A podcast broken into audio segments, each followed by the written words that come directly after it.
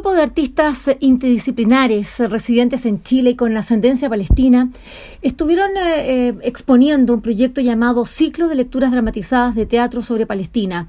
Esto fue los días 9, 15, 16 de mayo en el Teatro Nacional Chileno con el fin de visibilizar la ocupación del pueblo palestino eh, tras la creación del Estado de Israel en mayo de 1948. Este ciclo eh, estuvo integrado por connotadas directoras y directores del circuito nacional teatral, entre los que estaban Jesús Urqueta, Patricia Artés, Ernesto Orellana, Paula González, Pablo Mansi, Andrea Olivarí, Ana Archa y Andrea Yadach quienes estuvieron a cargo de llevar a cabo cinco obras de autoras y autores palestinos junto a destacados intérpretes.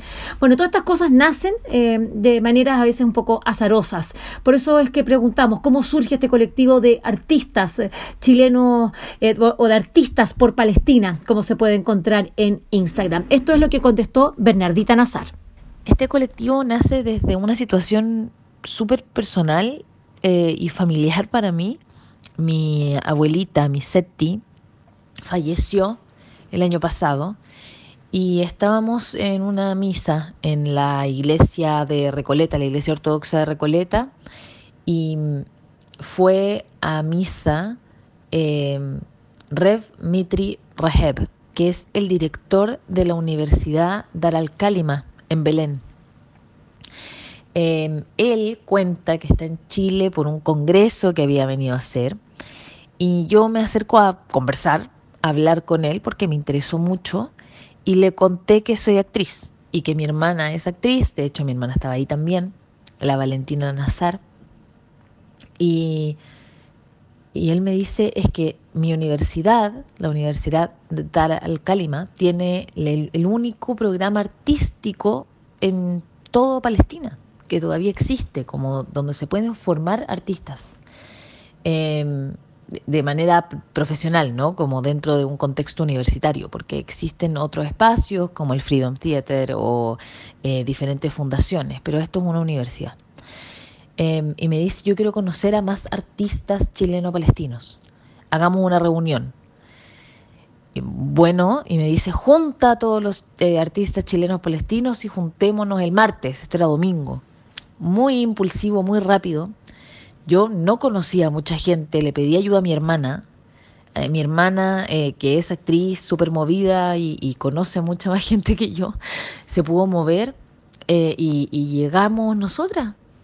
Llegamos nosotras y nos conocimos en ese contexto y algo pasó, algo hizo sentido y, y, se creó este colectivo. Claro, después de esta reunión, mm, Red Mitri nos contó un montón de información Luego él se fue, nosotras quedamos en contacto y empezamos a tener reuniones periódicas por Zoom, siempre por Zoom, eh, y se empieza, empieza a formarse este proyecto de las lecturas dramatizadas por Palestina para, para la conmemoración de los 75 años de la NACPA.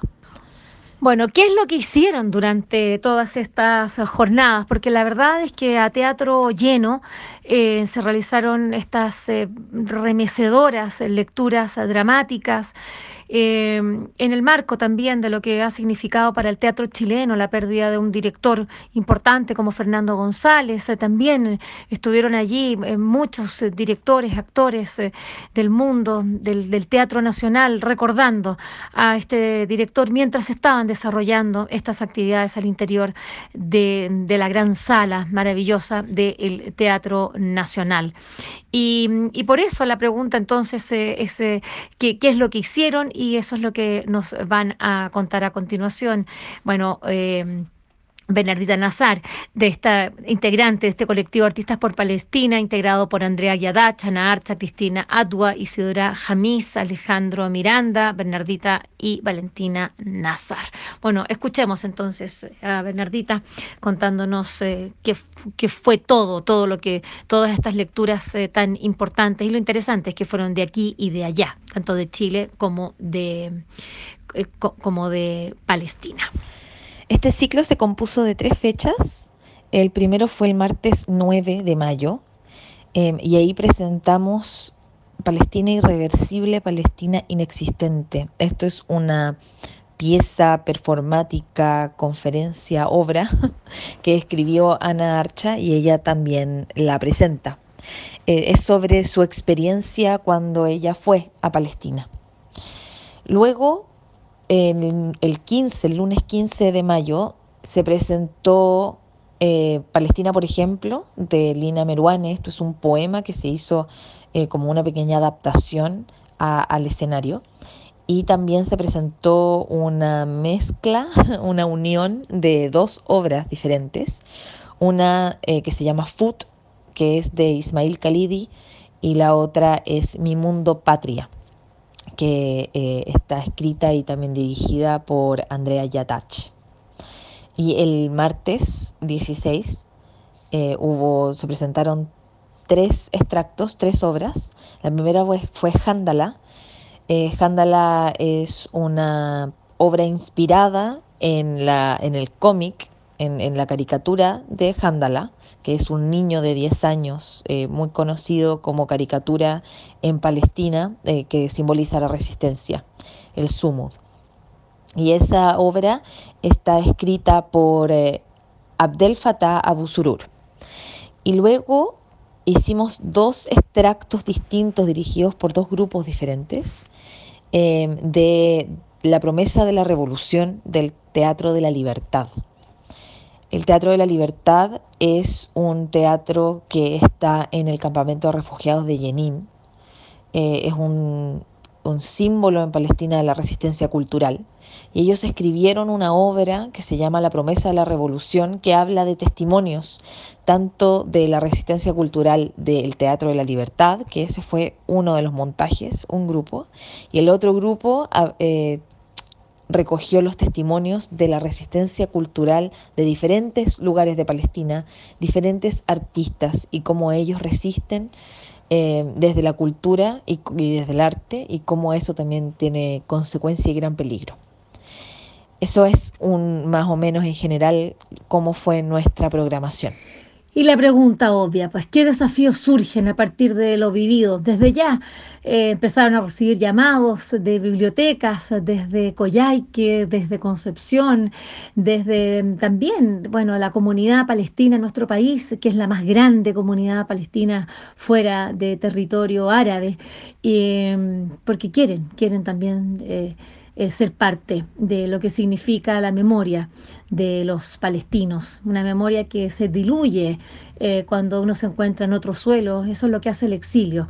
Y, acá lo que están haciendo eh, este colectivo de artistas por Palestina es justamente poner en valor, poner, volver a, lo que fue la historia de sus abuelos, de sus eh, bisabuelos o, la de sus propios padres. Escuchemos a Isidora Jamis. El colectivo se formó de una manera muy natural, muy espontánea. Creo que muy pocas nos conocíamos anteriormente. Y bueno, nos comenzamos a embaucar en un trabajo que creo también que jamás imaginamos iba a repercutir en tantos aspectos. Como colectivo eh, hicimos este primer ciclo eh, que por cierto fue inédito, y llegó mucho más allá de lo que esperábamos.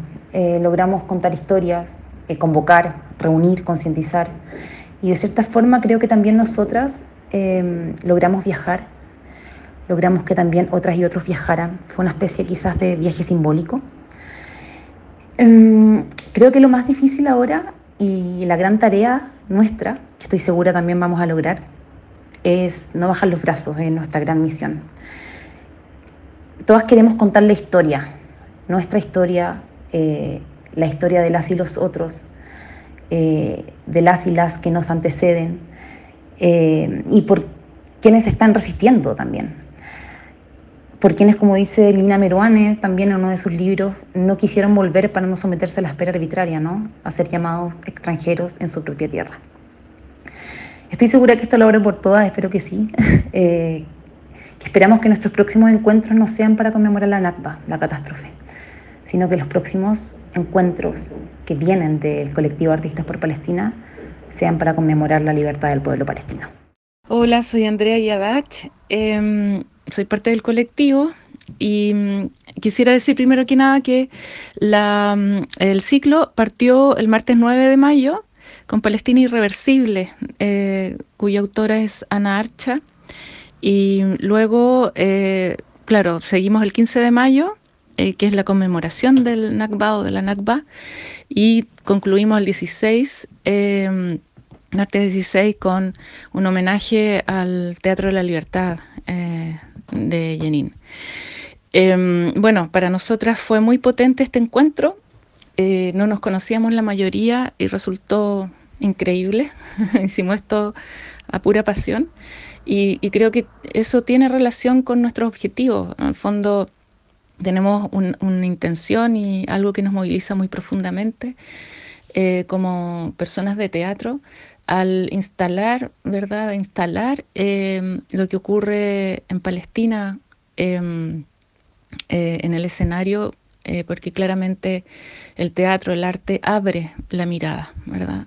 Tiene un lenguaje que no solamente apela a la intelectualidad, sino que o, a los discursos eh, que en general se empiezan a repetir y empiezas a cerrar los oídos y la mirada, sino que eh, tiene la capacidad de acercar eh, desde múltiples espacios al, al, y los espectadores a lo que se, se presenta. ¿no?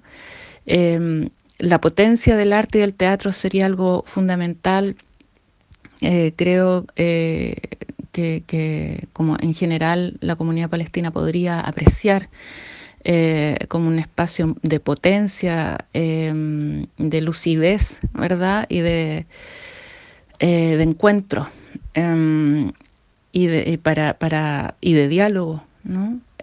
no quiere decir que todas y todos opinemos lo mismo, sino que se, se, valora mucho la discusión, una discusión sí con un horizonte ético común, ¿verdad? Que es el respeto al, al ser humano eh, y, y, al, y, también una discusión que tiene que ver con cómo actuamos, ¿verdad? Eh, los seres humanos a partir de esta, esta primera instancia, esta primera instancia que nos convoca, que es lo que sucede en Palestina e Israel.